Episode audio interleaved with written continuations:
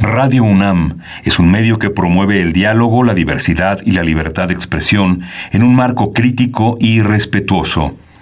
Los comentarios expresados a lo largo de su programación reflejan la opinión de quien los emite, mas no de la radiodifusora. Es la hora del poder del ciudadano, es la hora de la democracia en México. Confío en que todos sepan hacer honor al compromiso que han contraído. Elevar a su pueblo mediante sus propias leyes, aprovechando sus propios recursos y dirigiendo libremente sus destinos. Recordarnos que como ciudadanos todos tenemos una responsabilidad. Conocer nuestros derechos nos da herramientas para ejercerlos, pero sobre todo, defenderlos. Respetar y promover la cultura de la legalidad nos lleva a una convivencia pacífica y ordenada. Analiza y discute con nosotros los temas que nos aquejan día a día. La Comisión Nacional de los Derechos Humanos, la Facultad de Derecho de la UNAM y Radio UNAM presentan Derecho a debate. En la cultura de la legalidad participamos todos. Conduce Diego Guerrero.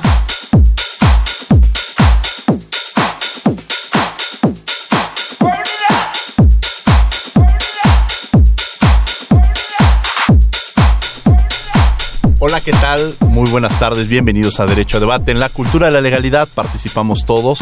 Mi nombre es Diego Guerrero y como cada martes les agradecemos que nos sintonicen por el 96.1 FM. El día de hoy, bueno, vamos a hablar sobre las reglas de origen en los tratados de comercio exterior. Me acompaña en la conducción Yasmín Martínez Mezquita. Yasmín, un placer tenerte el día de hoy aquí en los micrófonos de Derecho a Debate. Hola Diego, muchas gracias por la invitación. Eh, tenemos... Muchas gracias por acompañarnos, Yasmín. A ver, el tema que vamos a tratar el día de hoy son las reglas de origen en, nuevo en, los nuevos tratados de comercio exterior. ¿Qué me puedes decir sobre el tema? Así es, mira, en resumen, actualmente México tiene firmados 13 tratados de libre comercio, eh, lo que suma aproximadamente 50 países. ¿Por qué digo? Porque ahorita el último tratado que fue firmado y ratificado el 30 de diciembre de 2018... Eh, ¿Qué es un tratado de comercio exterior? Son, eh, entre los países, negocian regla, eh, reglas en, en, de diversos temas, entre ellos acuerdan temas comerciales. Y bueno, eh, en este caso el último acuerdo que fue firmado fue el CPTPP, o bien llamado también TIPAT, el 30 de diciembre de 2018, que tiene 11 países eh, miembros, de los cuales únicamente 7 han ratificado, entre ellos está México. Ese es uno. Y la otra coyuntura encontramos el antes conocido como Telecan, ahora eh, se está negociando la ratificación del TEMEC. Son los dos acuerdos que actualmente eh, son importantes, número uno, por el nivel de comercio que tenemos con ellos, y número dos, en el caso del CPTPP, por las implicaciones que traería para el gobierno mexicano y para el comercio. Bueno, pues hemos escuchado muchas palabras que quizá para nuestro auditorio le generan interés y precisamente vamos a, regresando a este corte, vamos a escuchar las voces universitarias, presentaremos a nuestros invitados. No se vayan. Las voces universitarias.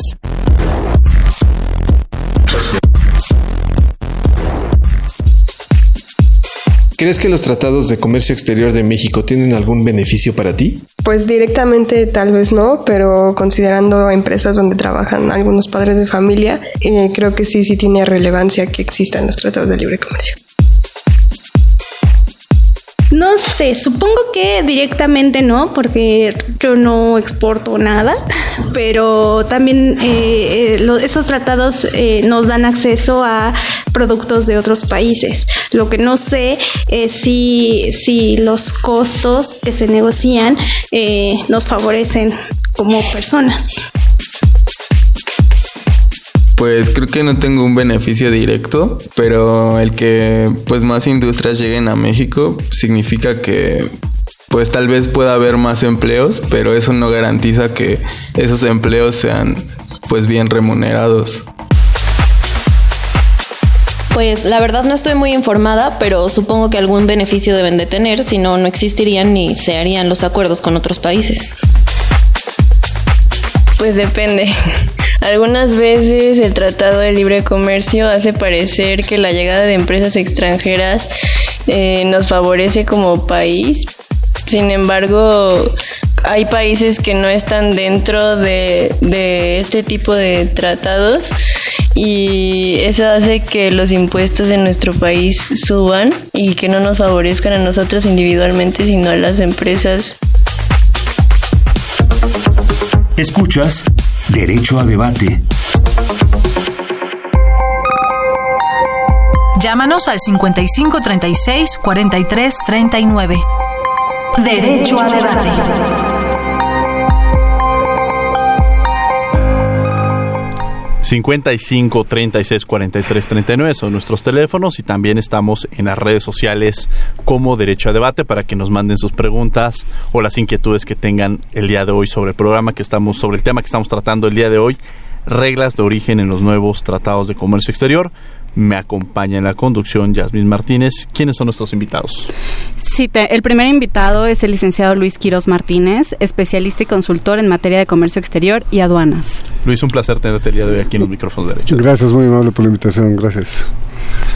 Nuestro segundo invitado es el doctor Carlos Humberto Reyes Díaz, catedrático de la Facultad de Derecho. Muchas gracias por la invitación, Diego, Yasmín, Luis, un gusto.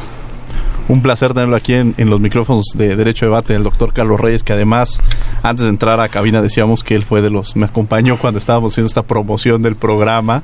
Entonces, de verdad, le agradecemos mucho eh, que esté el día de hoy con nosotros, que además, eh, además de ser catedrático de, de la Facultad de Derecho, es funcionario de la misma, donde ha, ha realizado un importante trabajo desde la coordinación de posgrado de Derecho. Muchas gracias. Bueno, eh, preguntaba al, al inicio a, a Yasmín sobre el comercio exterior, sobre el tema que vamos abordar el día de hoy. Y me gustaría preguntarles en sentido estricto además a- al doctor Carlos Reyes que, que imparte esta materia, ¿qué es el comercio exterior o para qué sirve el comercio exterior?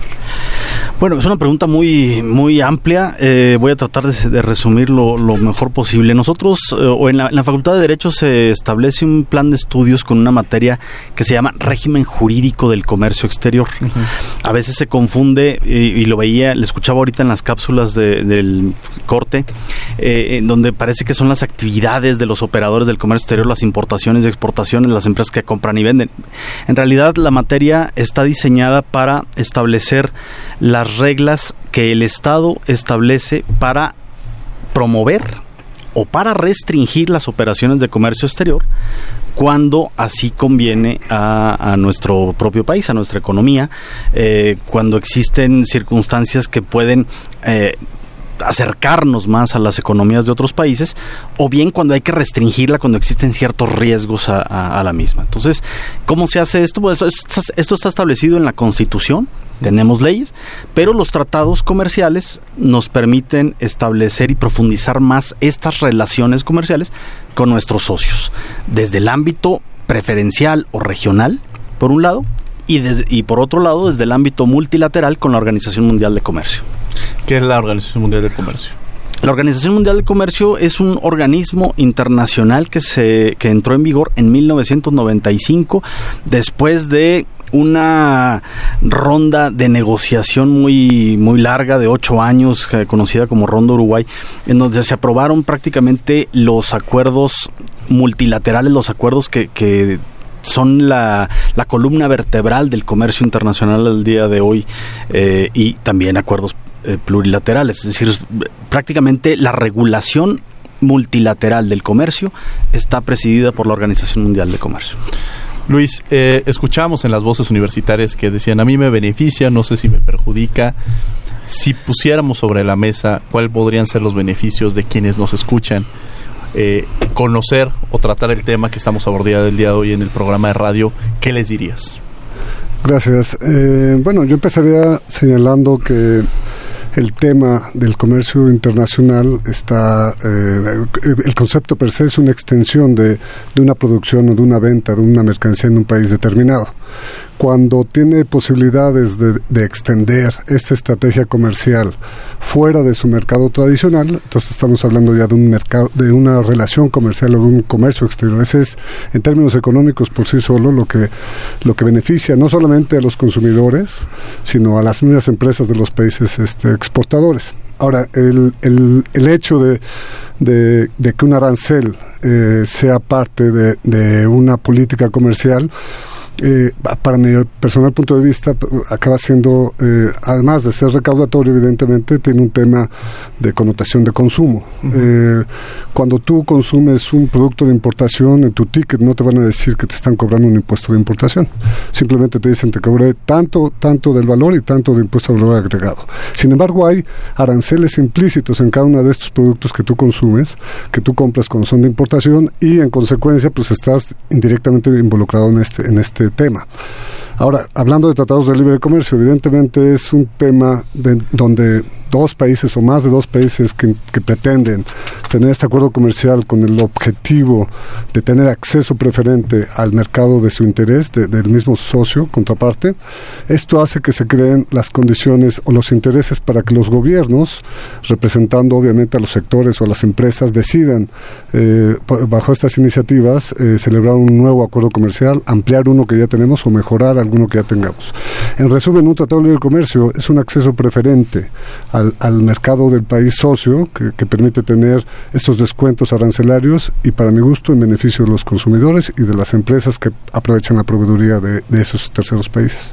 Interesante, Yasmin Martínez. Sí, ah, bueno, aprovechando un poquito el tema que nuestros dos invitados han mencionado, eh, en tema, eh, hablando de la OMC, México fue un actor muy importante durante las negociaciones de la OMC y ah, lo ha sido para distintos acuerdos a lo largo de todos estos años.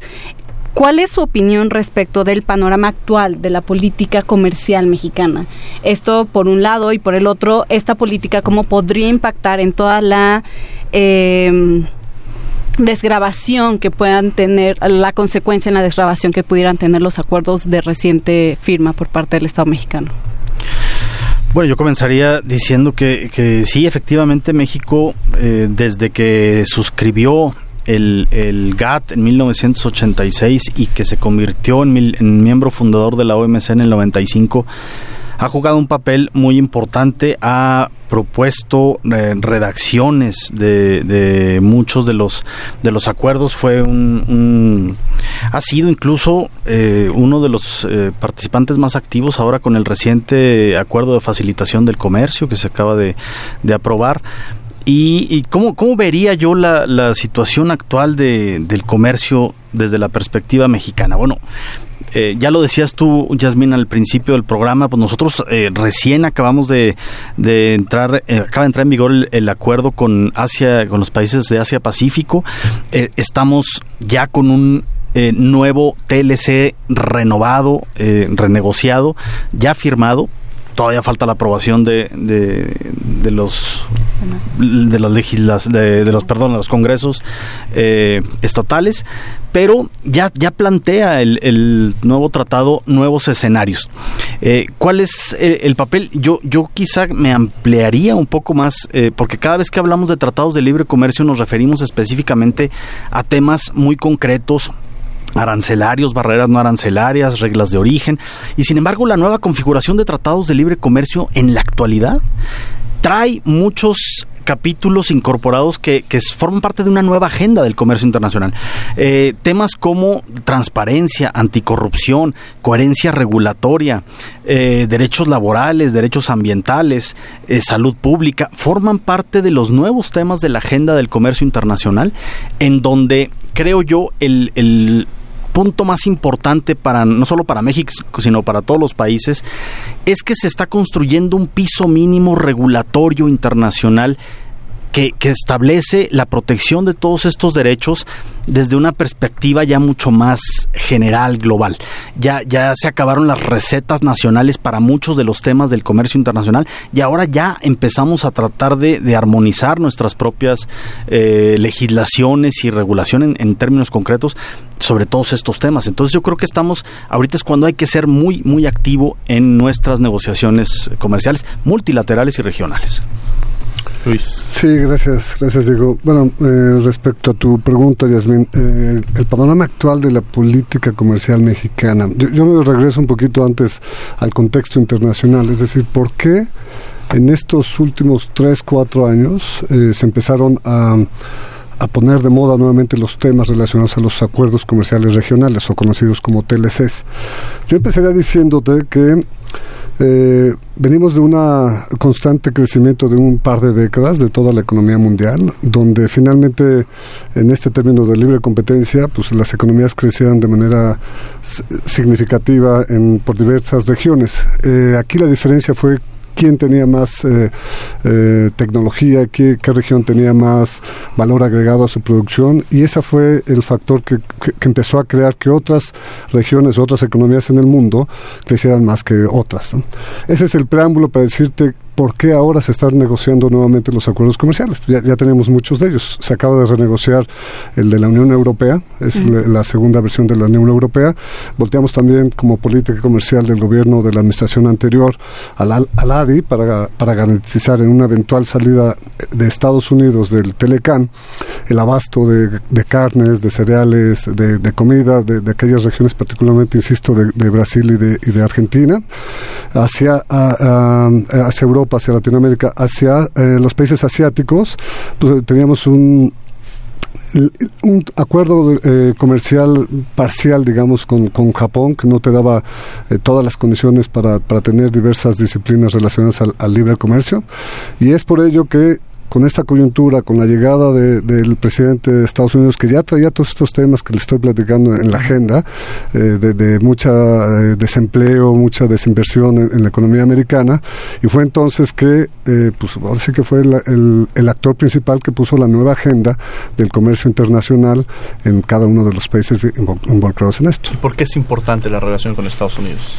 Bueno, finalmente tiene el 25% del PIB mundial, es el mejor por mucho mercado de consumo y esa es una ventaja que suena mucho a, doctrina, pero es una ventaja competitiva que tenemos de toda la vida. Este, hacer y diversificar esta política comercial distinta a Estados Unidos fue meramente estratégico por parte de la Secretaría de Economía porque eh, sí en esa proporción somos vulnerables a un mala, una mala decisión de, de, nuestro, de nuestro vecino del norte. ¿Y afecta a otros países como a México o la cercanía de una mayor coyuntura para la afectación con México.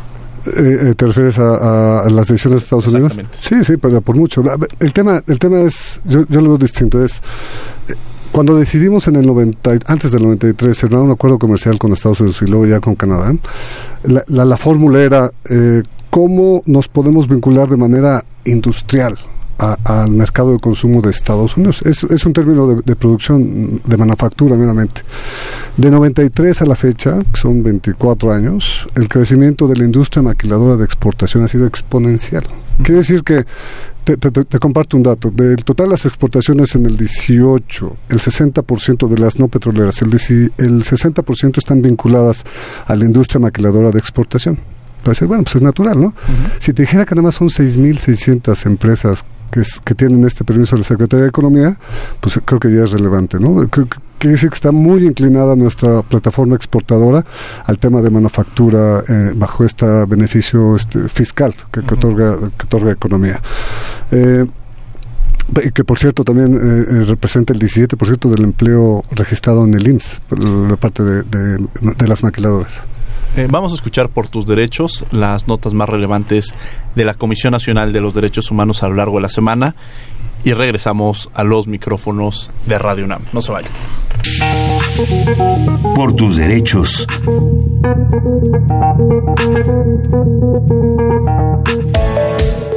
La Comisión Nacional de los Derechos Humanos expresa que las lenguas originarias y el español tienen carácter nacional y la misma valía que cualquier otro idioma. Las lenguas son instrumentos de comunicación y atributos fundamentales de la identidad cultural, que hacen grandes a individuos y colectivos. Por ello, este organismo público autónomo destaca su compromiso con la preservación y difusión de las diversas lenguas, no solo como objeto de estudio, sino como elemento esencial de la cultura. México es una de las 10 naciones con mayor diversidad lingüística, al hablarse 68 lenguas originarias y 364 variantes, usadas por el 6.6% de la población. Como sociedad y como autoridades, evitemos su desaparición, ya que 107 variantes lingüísticas están en riesgo de perderse. Impulsemos la publicación de materiales que las mantengan vivas. Al presentar el informe especial sobre la situación de los derechos humanos de las personas mayores en México, la Comisión Nacional de los Derechos Humanos dio a conocer 41 propuestas para optimizar la protección efectiva de este grupo de la población. El Ombudsperson Nacional, Luis Raúl González Pérez, expresó la preocupación del organismo nacional por el envejecimiento demográfico en México e indicó que si hay irregularidades o ilícitos deben investigarse y sancionarse, sin privar a las personas mayores de recibir apoyo. La Comisión Nacional de los Derechos Humanos saluda la sentencia de la Suprema Corte de Justicia de la Nación que invalida las disposiciones del Código Civil de Nuevo León que impedían el matrimonio igualitario. El máximo tribunal del país atendió los argumentos expuestos por este organismo presentados en febrero de 2018, en cuanto a que las disposiciones impugnadas vulneraban los derechos a la igualdad, a la no discriminación y al libre desarrollo de la personalidad. De esta manera, se pretende hacer efectiva la obligación de erradicar la discriminación, particularmente de identidad de género y orientación sexual. Síguenos en Facebook y Twitter como Derecho a Debate. Llámanos al 5536 4339. Derecho a Debate.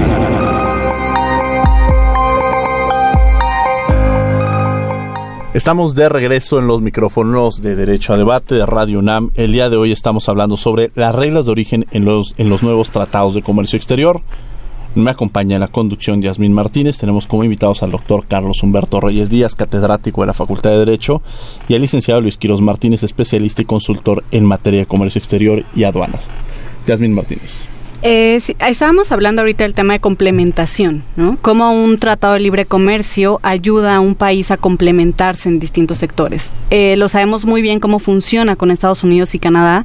Sin embargo, ahorita tenemos en el panorama eh, un nuevo acuerdo con el sudeste asiático. Eh, muchos empresarios mexicanos, pequeña y mediana empresa, tienen miedo de que el mercado se inunde de productos, ¿no? Entonces, mi pregunta iría un poquito dirigida a cómo se benefician eh, estos empresarios de un tratado de libre comercio con el sudeste asiático, no, con Nueva Zelanda, etcétera, hablando en el marco del CPTPP. De acuerdo. Eh, bueno, e- es un tema, insisto, de, acceso preferente al mercado objetivo. Ah, me regreso un poquito a las negociaciones comerciales. Cuando se empezaba a hacer una negociación de esta magnitud, como es el antes TPP, donde estaban los 12 países, incluyendo Estados Unidos, una mesa de, de negociación que, por cierto, encabeza la Secretaría de Economía en México, eh, representa todos los intereses de cada una de las de las sectores, de las empresas, de, de- de ciertos eh, eh, rubros de la economía. En ese contexto hay dos intereses, los que quieren abrir el mercado para que entre proveeduría eh, de los otros países socios y los que quieren que no entre porque justamente son eh, economías eh, simétricas eh, o sectores simétricos. En ese contexto de complementariedad y, y- y competencia es que se empiezan a llevar a cabo las, las negociaciones, particularmente una de ellas que es, para mi gusto, la, eh, la columna eh, vertical de, de un tratado de libre comercio son las reglas de origen o los procedimientos de origen. Es decir, ¿por qué yo que produzco una mercancía en Vietnam voy a tener acceso o a tener el derecho a tener un descuento arancelario para venderle a México? Ahí es donde entran las reglas de origen. En las mesas de negociaciones, eh, los 11 países, en el caso del CPTPP, se pusieron de acuerdo para decir, bueno, pues en el caso del calzado, por ejemplo, la condición es que la parte superior del calzado tiene que ser estrictamente de toda la de, cualquier país de la región. Entonces ya quedamos que todos vamos a producir la parte superior. El resto del zapato entonces puede ser de cualquier otro país que no sea que no sea socio. Pero luego ent- entra un segundo factor. Entonces dicen pueden decir los países negociadores, está bien, bueno, la parte superior que sí sea, pero que además cumpla con un valor de contenido regional que permita generar valor eh, a la industria, valor agregado de las industrias satelitales o paralelas. Puede ser de, confección, puede ser de, manufactura. Y entonces la segunda condición de una regla de origen en este contexto sería, bueno, la parte superior sí es estrictamente de la región, pero además debe cumplir con un valor de contenido regional y determinan un, un porcentaje. Por ejemplo, el 40%, el 50%. Quiere decir que de, de los Si, el, si la parte superior del, calzado no representa ni el 10% o el 20% del costo total o del valor total de la mercancía, entonces el resto, eh, la diferencia tiene que ser originaria. Entonces ya tendrá que sumarle pues, el costo de producción, tendrá que sumarle el- los insumos para producir eh, eh, otra parte del producto y ahí es, es ahí donde empieza a generar valor agregado a otras industrias que se van enlazando a las industrias eh, anclas o, principales de una economía. Así se genera la proveeduría nacional y así se benefician pequeñas empresas de, esta nueva eh, proveeduría. Doctor Carlos. Bueno, eh, quizá este para, para redondear un poco esa, esa idea, eh, pues hablar de reglas de, de origen y hablar de complementariedad de las economías, pues implica que, que un país no tiene la capacidad de producir de todo y, y- y que por supuesto para eh, satisfacer la demanda del- de, los consumidores, pues tiene que darle productos que si no se pueden hacer todos en México, pues se pueden hacer con materiales de otros países. Eh, ¿Cómo beneficia esta parte de, de- de las reglas de origen? Pues bueno, ayuda a que se construyan cadenas de valor, cadenas productivas, por las cuales, eh, justo como ya lo explicaba eh, Luis, existen empresas que se vuelven aliadas en diferentes países y con ello encuentran un- o pueden producir una mercancía que está de moda que satisface la demanda de, de los consumidores y la pueden ofrecer además con calidad y a buen precio. Entonces, eso beneficia, por supuesto, a todos los países, eh, porque no hay un país que pueda autoproclamarse como autosuficiente. Yo, yo soy capaz de producir todo y siempre.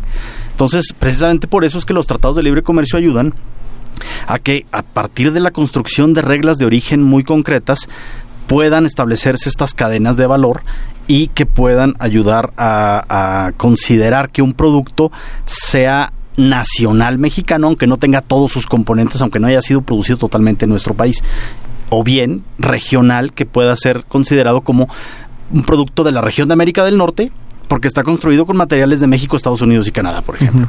Eh, doctor, me gustaría, qué bueno, acaba de tocar el tema de la región norte. Eh, como acabamos de decir, se acaba de renegociar el Tratado de Libre Comercio antes NAFTA o Telecan. Eh, ¿Era necesaria esta negociación, eh, ya sea en, terma- en temas de reglas de origen, eh, de diversos capítulos como inversiones, eh, controversias, etcétera? ¿Era necesaria? Yo le pondría un adicional, perdón, Sí, doctor. no, adelante, adelante. ¿Cuál, eh, ¿Por qué fue tan complejo que se pudieran llevar estas negociaciones? ¿Cuáles fueron lo- los temas que complicaron las negociaciones? Bueno, dos preguntas muy interesantes. Primero, eh, lo que decía Yasmin, sí, la, la negociación era absolutamente urgente ya. Eh, ¿Por qué? Porque nuestro tratado eh, actual, Telecan, tenía vigente desde hace ya 25 años. Eh, ahorita está cumpliendo 25 años ya y, y en realidad eh, muchos de los temas que se negociaron entonces, que se empezaron a negociar por allá de 1990, 91, eh, actualmente no forman, no, no, no estaban en, el, en la agenda del tratado. Temas como comercio electrónico, eh, entre otros, y ya, ya forman parte de una necesaria implementación eh, del tratado. Eh, las mismas reglas de facilitación del comercio, los procedimientos aduaneros, en fin, todo esto ya forma parte de una nueva negociación. Entonces sí era urgente porque la realidad de ahora es una realidad completamente distinta de la hace 25 años. Eh, lo que tú me preguntabas, Diego, eh, es, ah, ¿cuáles son los temas más sensibles? Bueno, en, en primer lugar, yo creo que la negociación o renegociación de este tratado comercial comenzó de, con un punto de partida equivocado. Todo comenzó por una eh, reclamación del presidente estadounidense para decir es que por muchos años nuestros socios de América del Norte, dígase Canadá y México, han abusado de nosotros, eh, se han aprovechado de, de- de Estados Unidos en, en este tratado y por lógica eh, eh, la negociación comenzó con muy muy tensa, demasiado eh, más encaminada hacia la denuncia o terminación del tratado que hacia la construcción de un nuevo de un nuevo acuerdo. Entonces, eh, sí hubo muchos temas sensibles, pero particularmente el tema de reglas de origen, que yo creo que es lo que nos convoca el día de hoy, fue el, el tema que puso el dedo en la llaga, fue el tema que, que puso más énfasis el presidente estadounidense, junto con los capítulos de solución de controversias, el capítulo de controversias por eh, prácticas desleales, antidumping y subsidios. Eh, creo que fueron los dos temas más importantes que se hicieron más complejos todavía gracias a las medidas restrictivas que puso Estados Unidos a los sectores del acero, eh, del aluminio. Eh, ya después todo esto se viralizó con los problemas, con, con las restricciones que puso Canadá en los productos lácteos. En fin, fue generando una avalancha de a ver quién puede más, como una forma de, de guerra, que es la forma que tiene Estados Unidos o el presidente estadounidense de negociar. Eh, ahí es donde se centró el, el tema y, bueno, se alcanzó la meta a finales del año pasado, algo que parecía altamente improbable todavía un par de meses antes. Eh, y, y, pues ahora tenemos un tratado que si bien es cierto, no es el mejor posible, no es el ideal. Tenemos un acuerdo comercial que ya puede afrontar mucho más esta realidad actual que la que teníamos con el tratado del 94. Ahora, para quienes nos escuchan, Luis, que, que día a día, que de hecho decían, bueno, yo no sé si me, si me beneficia o no me beneficia. Si, por ejemplo, yo voy a comprar algún producto, un coche, o por poner algún ejemplo, benefician este tipo de tratados o no tiene nada que ver? O sea, ¿cuál es, cuál es el beneficio particular que tienen los que las personas que nos están escuchando el día de hoy? Sí, por supuesto. Eh, voy a tomar el ejemplo del... Yo lo ponía del acero porque... Del, lo... del, del, mira, voy a tomar el ejemplo del auto, pero del Telecán actual, no, no del que viene adelante, okay. porque la regla de origen está enredadísima. Está, está, no enredada, está muy eh, condicionada a varios factores económicos, entre ellos el laboral, el costo uh -huh. laboral. Entonces, eh, eh, tomando la coyuntura de, de, de, la regla de origen del automóvil actual en este acuerdo comercial de Norteamérica, el beneficio principal sería, bueno, eh, hubo una cadena, un clúster de, de, industrias eh, proveedoras de, de, la industria terminal automotriz, debe haber alrededor de 10, 12 en México, que fueron creciendo a, a, medida de que la demanda de, de, automóviles para el mercado norteamericano, que por cierto es, debe ser el segundo, el tercer mayor consumidor de autos en el mundo,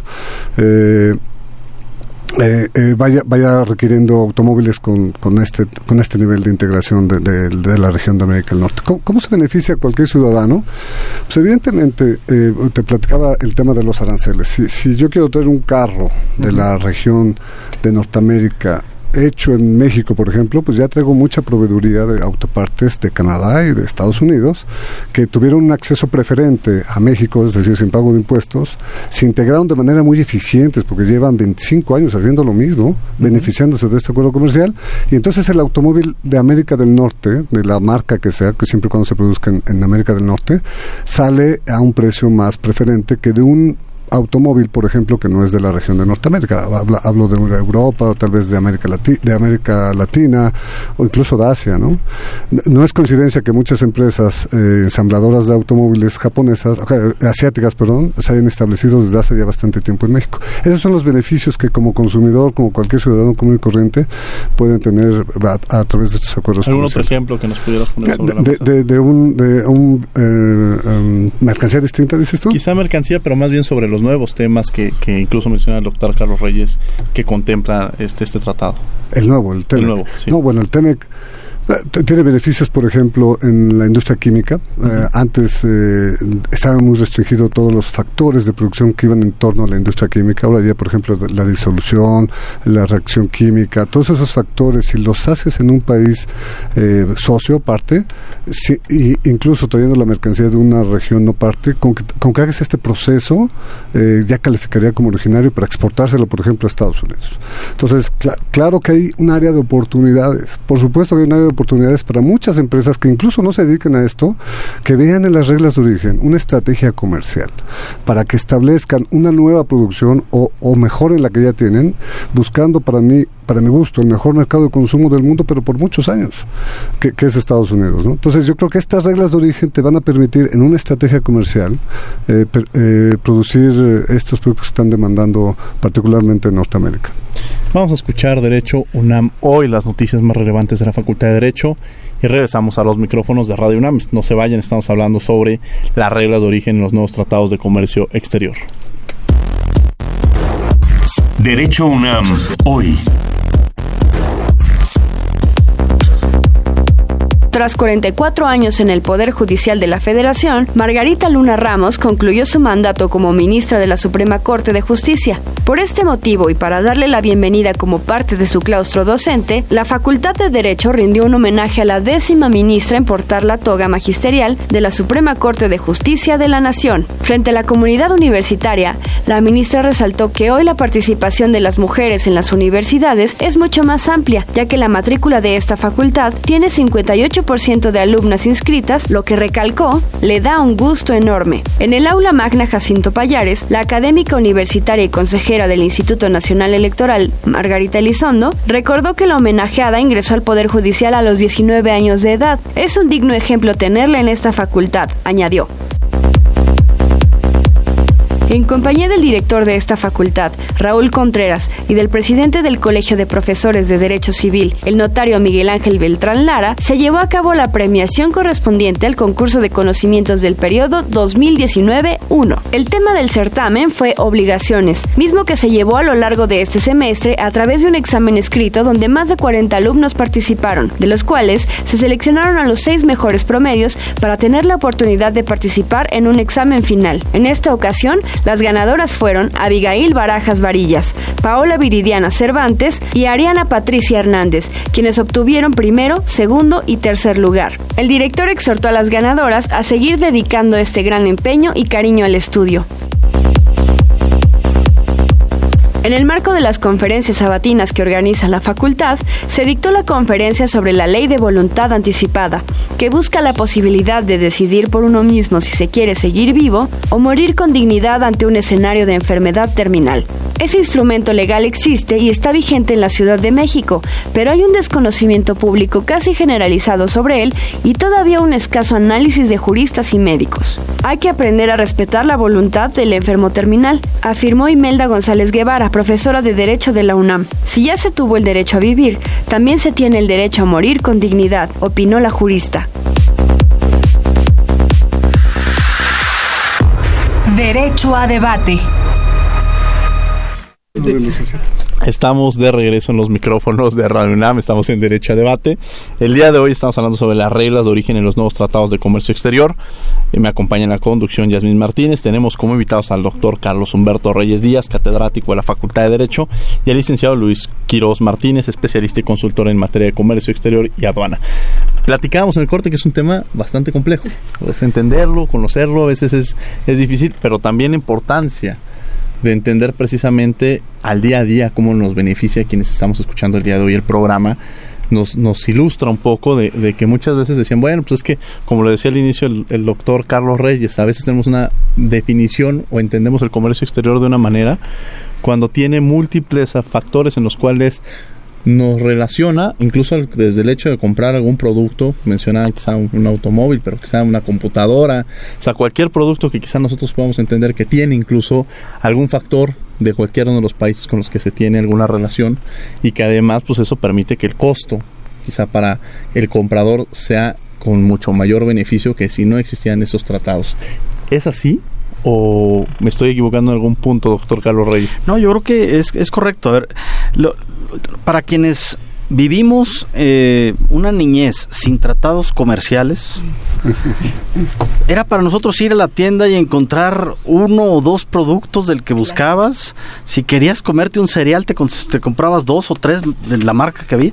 Al día de hoy hay pues, decenas de, de marcas. Es decir, lo, lo que hace un tratado comercial es que amplía mucho la oferta de, de muchos productos que eh, antes para nosotros eran simplemente de importación en el mejor de los casos y al día de hoy pues ya, ya se encuentra eh, productos mexicanos en muchas partes del mundo.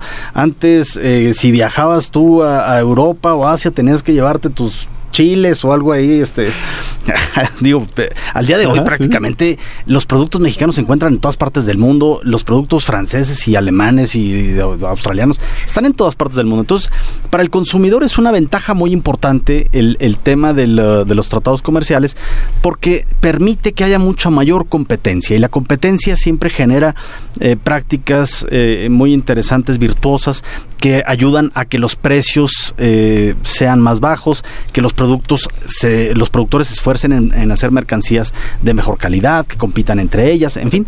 Es un, es un ganar eh, importante para, para, el consumidor. Eh, en esencia, yo, lo pondría ahí. Doctor, ¿qué tendría que hacer? ¿Qué tendríamos que hacer para aprovechar más toda esta complementación? Porque si bien es cierto, en efecto, ya podemos encontrar productos, tenemos estas nuevas tiendas en todos los de supermercados, ¿no? Eh, ¿Qué tendría que hacer México para que su industria se favorezca? Es decir, van, va, entran muchos productos del extranjero los productos 100% mexicanos, ¿qué deberían hacer? Bueno, a ver, eh, para empezar, eh, una, una parte muy importante es que cuando empezamos nosotros con la negociación de tratados comerciales hacia finales de los 80 y, y, principios de la década de los 90 del siglo pasado, eh, esencialmente el comercio de mercancías era fundamental. y al día de hoy pues seguimos teniendo una dependencia muy importante de mercancías con, con Estados Unidos. Pero hay que reconocerlo, el comercio actualmente se centra en gran medida en el tema de servicios. Eh, entonces lo que necesitamos nosotros para tener una participación mucho más efectiva del comercio internacional es tratar de fomentar el conocimiento, tratar de eh, fomentar, más, eh, tener mayor presencia de prestación de servicios en el extranjero, generar más patentes. Ahora recientemente la, la, la universidad acaba de registrar nuevas patentes en eso nos ayuda pues a que nosotros al incrementar el conocimiento podamos tener mayor participación en aspectos de propiedad intelectual, eh, en materia de servicios, que son los, los que actualmente eh, son los objetos más importantes del comercio internacional. Las mercancías siguen y seguirán siendo fundamentales y eh, creo yo que la reversa que está metiendo ahorita el tratado de comercial con Estados Unidos y Canadá es que justamente hace más restrictiva el tema de la regla de origen, lo cual es como una forma de fortalecer más a la industria nacional de cada uno de los países en lugar de apostar por esas cadenas de valor de las que ya comentaba yo anteriormente. Entonces, si va a ser así el comercio a partir de ahora, tendríamos que apostar nosotros como país a ser más participativos de las cadenas de valor, eh, en, enlazarnos con otras empresas de otros países para poder construir em, mercancías, eh, manufacturas esencialmente, que esa es la idea de cualquier país. Luis. Ah, sí, eh, eh, nada más quiero uh, abonar un poquito más a, la idea de Carlos. Eh, yo creo que el rol de la Secretaría de Economía ya en este contexto es, para mí es fundamental. ¿Por qué?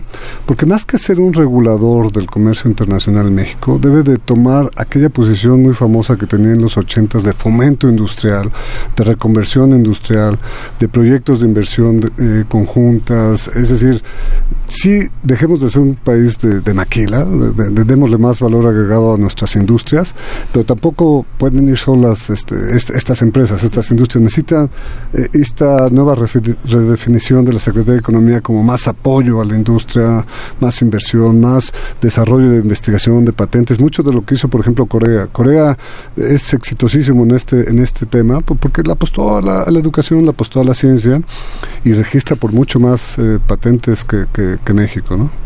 Sí, más o menos. Por ejemplo, otro caso es China. China, de ser conocida como la fábrica del mundo, actualmente registra cerca de un millón de patentes. Y no son patentes de extranjeros, son patentes de los propios chinos. Entonces, eh, en este sentido, y un poquito ya hablando del tema de tecnología, en México, México es conocido porque tiene una industria automotriz fuerte. ¿no? Eh, ¿Qué sucede el tema de la negociación de los acuerdos respecto a la industria automotriz, tanto con el TEMEC como con los acuerdos con Asia Pacífico. Bueno, la regla de origen automotriz es y siempre ha sido desde el inicio de la negociación el, el talón de Aquiles de esta negociación. Eh, eh, hubo varios escenarios en el TEMEC, por ejemplo. Eh, actualmente el, el, Telecan, actual, el valor de contenido regional del NAFTA, de la región del norte, debe ser del 62.5 del, del costo neto del, del vehículo. Actualmente, en, en, este nuevo acuerdo comercial que todavía no entra en vigor, va a alcanzar alrededor del 75% del costo neto del vehículo. O sea, ¿qué va a pasar de con esta mayor eh, integración en los costos de producción, la, lógica sería que se generara más proveeduría de autopartes que fueran integrando satelitalmente al, al ensamble de un vehículo de la región. Eso, eso, sonaría eh, pues bastante atractivo. El problema es que no hay las condiciones para crecer exponencialmente en la región con las con las condiciones que pusieron en la regla de origen. Te doy un caso nada más para, para que eh, acabamos de aterrizar la idea. Hay una condición en la, regla de origen específica de automotriz en que vincula necesariamente eh, un porcentaje de este valor de contenido regional al sueldo del, del, obrero, del trabajador, de, del técnico, del ingeniero que está atrás del desarrollo de una autoparte, de un ensamble, de una investigación o de una ingeniería automotriz. Ahí estamos completamente en desventaja. ¿Por qué? Pues porque la condición fue que se pagara 16 dólares la hora eh, eh, a cualquiera de estas especialidades laborales que te digo, en el país que lo pague. O sea, con eso excluyen de facto a, a México. Claro. ¿Se, ¿Se, puede hacer? Yo digo que sí se podría hacer, siempre y cuando, insisto, yo, yo voltearía más a la, a la Secretaría de Economía. Por supuesto que va a tener un rol fundamental, porque entonces, si esa condición no la vamos a poder cumplir, pues cubro el resto del contenido regional. Me sobra todavía tal vez 20 o 30 puntos porcentuales. Más empresas de autopartes, por ejemplo. Más empresas de autopartes que tengan condiciones eh, de ensamble, por ejemplo. Pues yo sí le apostaría al, al ensamble o a, o a, autopartes con menos valor agregado que, que una tecnología de 16 dólares la hora, por ejemplo.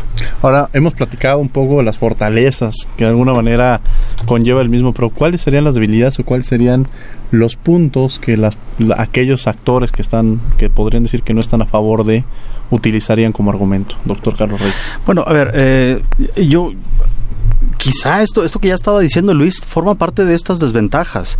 Eh, a ver, a, a, mí me parece que esta, la construcción de una regla de origen como la que está actualmente, a ver, se, se exigía primero que tuviera un contenido de 62.5% de contenido regional de América del Norte.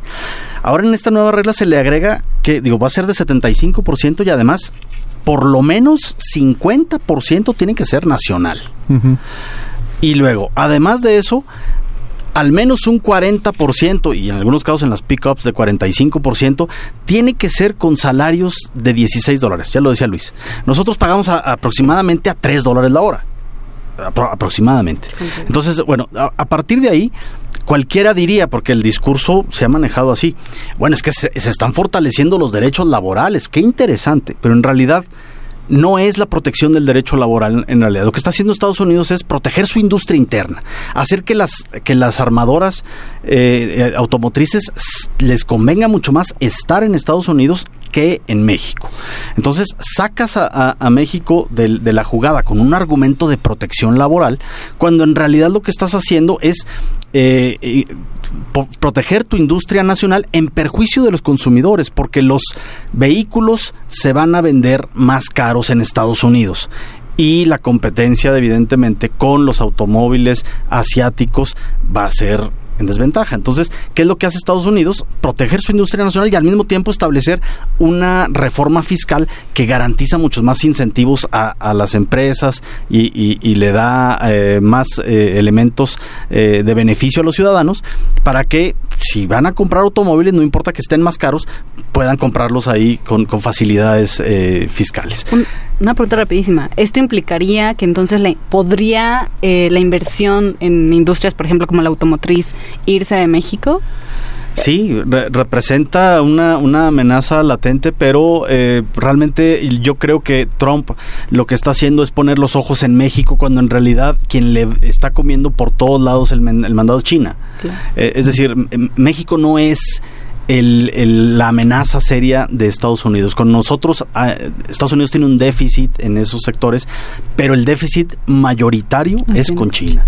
Entonces yo creo que se está poniendo en diferente orden las prioridades. ¿Coincide Luis? Sí, plenamente, coincido plenamente. Eh, yo nada más agregaría que en el acuerdo comercial que tiene Estados Unidos con Corea, la regla de origen automotriz está en el 35%.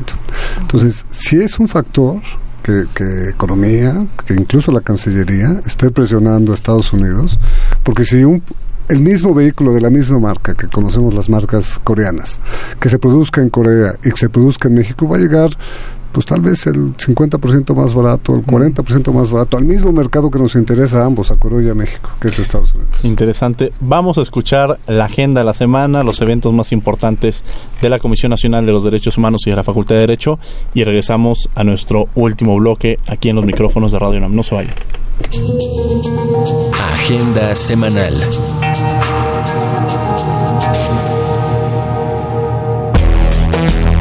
La Comisión Nacional de los Derechos Humanos y el Center for Comparative Immigration Studies de la Universidad de California, San Diego, te invitan a la presentación del estudio Amenazas a los derechos de las personas migrantes en los Estados Unidos de América. Jueves 28 de febrero a las 11 horas en República de Cuba número 60 en el Centro Histórico. Regístrate al correo a zarate.cndh.org.mx. Cupo limitado. Te invitamos a realizar tu servicio social de bachillerato o licenciatura en la CNDH. Informes al teléfono 1719-2000, extensión 8037 o al correo electrónico svásquez.cndh.org.mx. Con el propósito de difundir la cultura jurídica entre los profesionales del derecho y la sociedad en general, la facultad lleva a cabo una serie de conferencias sabatinas abiertas al público. Esta semana los temas a tratar serán Juicio contencioso administrativo federal a las 9 de la mañana, Alineación parental, una forma de violencia para las familias a las 10 de la mañana y al mediodía acompáñanos en Derecho Procesal Marítimo. Te esperamos en el Auditorio Isidro Favela, ubicado en el segundo piso del edificio central. Inscríbete al diplomado en Derecho Constitucional y Amparo para titularte o actualizarte. Es totalmente en línea y se encuentra abierto para el público en general. Entra a www.derecho.unam.mx. Regístrate.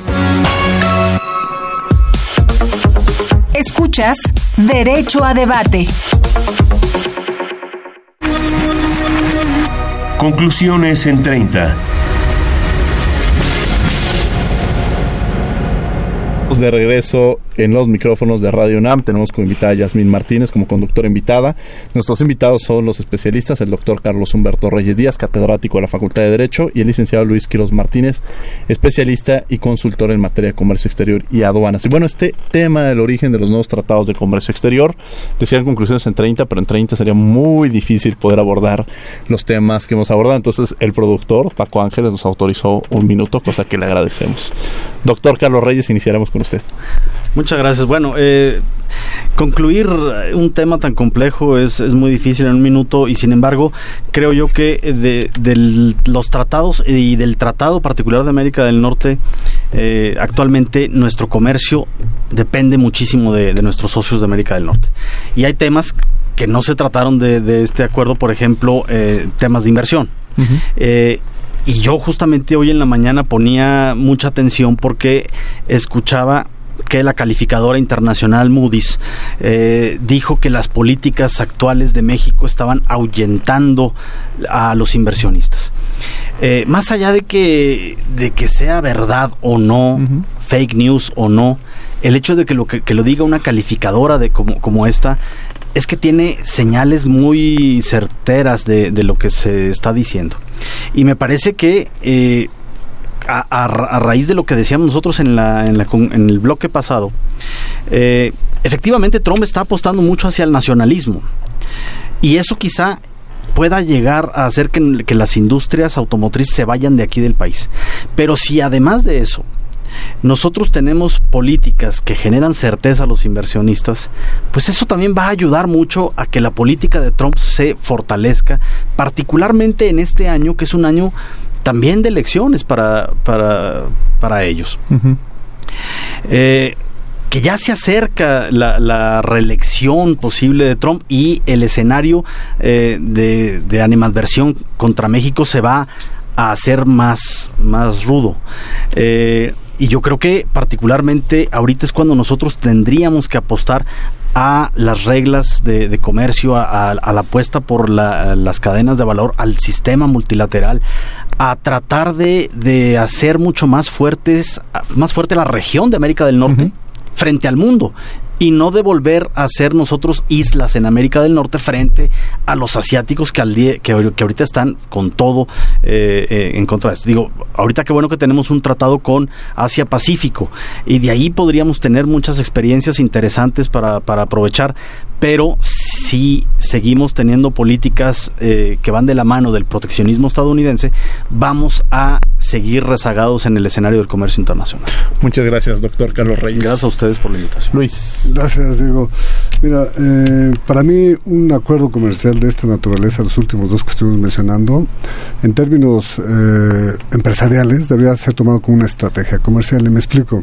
Eh, si sabes leer las, las reglas de origen especial, específicas y ves un área de oportunidad, lo único que tendrías que hacer entonces como empresario es buscar ¿Cuál de tus 11 o 12 socios comerciales, incluyendo al TEMEC, te puede generar esta probabilidad que te va a dar este valor, este complemento a tu producción si es que te dedicas a producir en México, para abastecer a México, ¿eh? ni siquiera pensando como exportador, pero si la cambias como, si tú fueras un exportador y tienes a todavía un tercer país eh, socio, entonces esta cadena de, valor que te va dando eh, pequeñas industrias que van siendo complemento de tu producción, seguramente como una estrategia comercial sería interesante. La otra cosa que es importante. Estos nuevos acuerdos comerciales de, reciente generación están eh, en posibilidad de que eh, o permiten a los importadores que se autocertifiquen en el proceso de, solicitud de, trato la preferencial. Ese es un riesgo enorme. ¿Por qué? Porque la autoridad puede voltear en cualquier momento, particularmente en México es el SAT, eh, y puede decir, puede tomar el riesgo del el importador de, certificarse sin tener el sustento completo de, esta prueba de origen y el detrimento pues es patrimonial, eh, tendrá que pagar los impuestos con todas sus, sus eh, multas y, todo lo que ello implica. ¿no? Y la última es, de, la, insisto, el gobierno federal debe tener una estrategia de, conexiones B2B con, con las empresas de nueva, de nueva generación de productos. Agradecemos al doctor Carlos Reyes que ha estado con, con nosotros. Gracias a usted. Desde luego al licenciado Luis Quiros Martínez, muchas gracias por acompañarnos el día de hoy. Gracias. Yasmín, un placer tenerte el día de hoy aquí en la conducción. Agradecemos a la Comisión Nacional de los Derechos Humanos, a la Facultad de Derecho y a Radio UNAM. En los controles técnicos, Agustín Mulía, asistencia Elías Hurtado, Joserín Rodríguez, Lorena Redondo, redacción y voz de las notas, Ana Salazar, redes sociales, redes, redes sociales Regina Díaz Barroso, en la producción Paco Ángeles. No olviden que nos escuchamos de ley todos los martes. Esto fue Derecho a Debate. Esto fue Derecho a Debate. En la cultura de la legalidad participamos todos.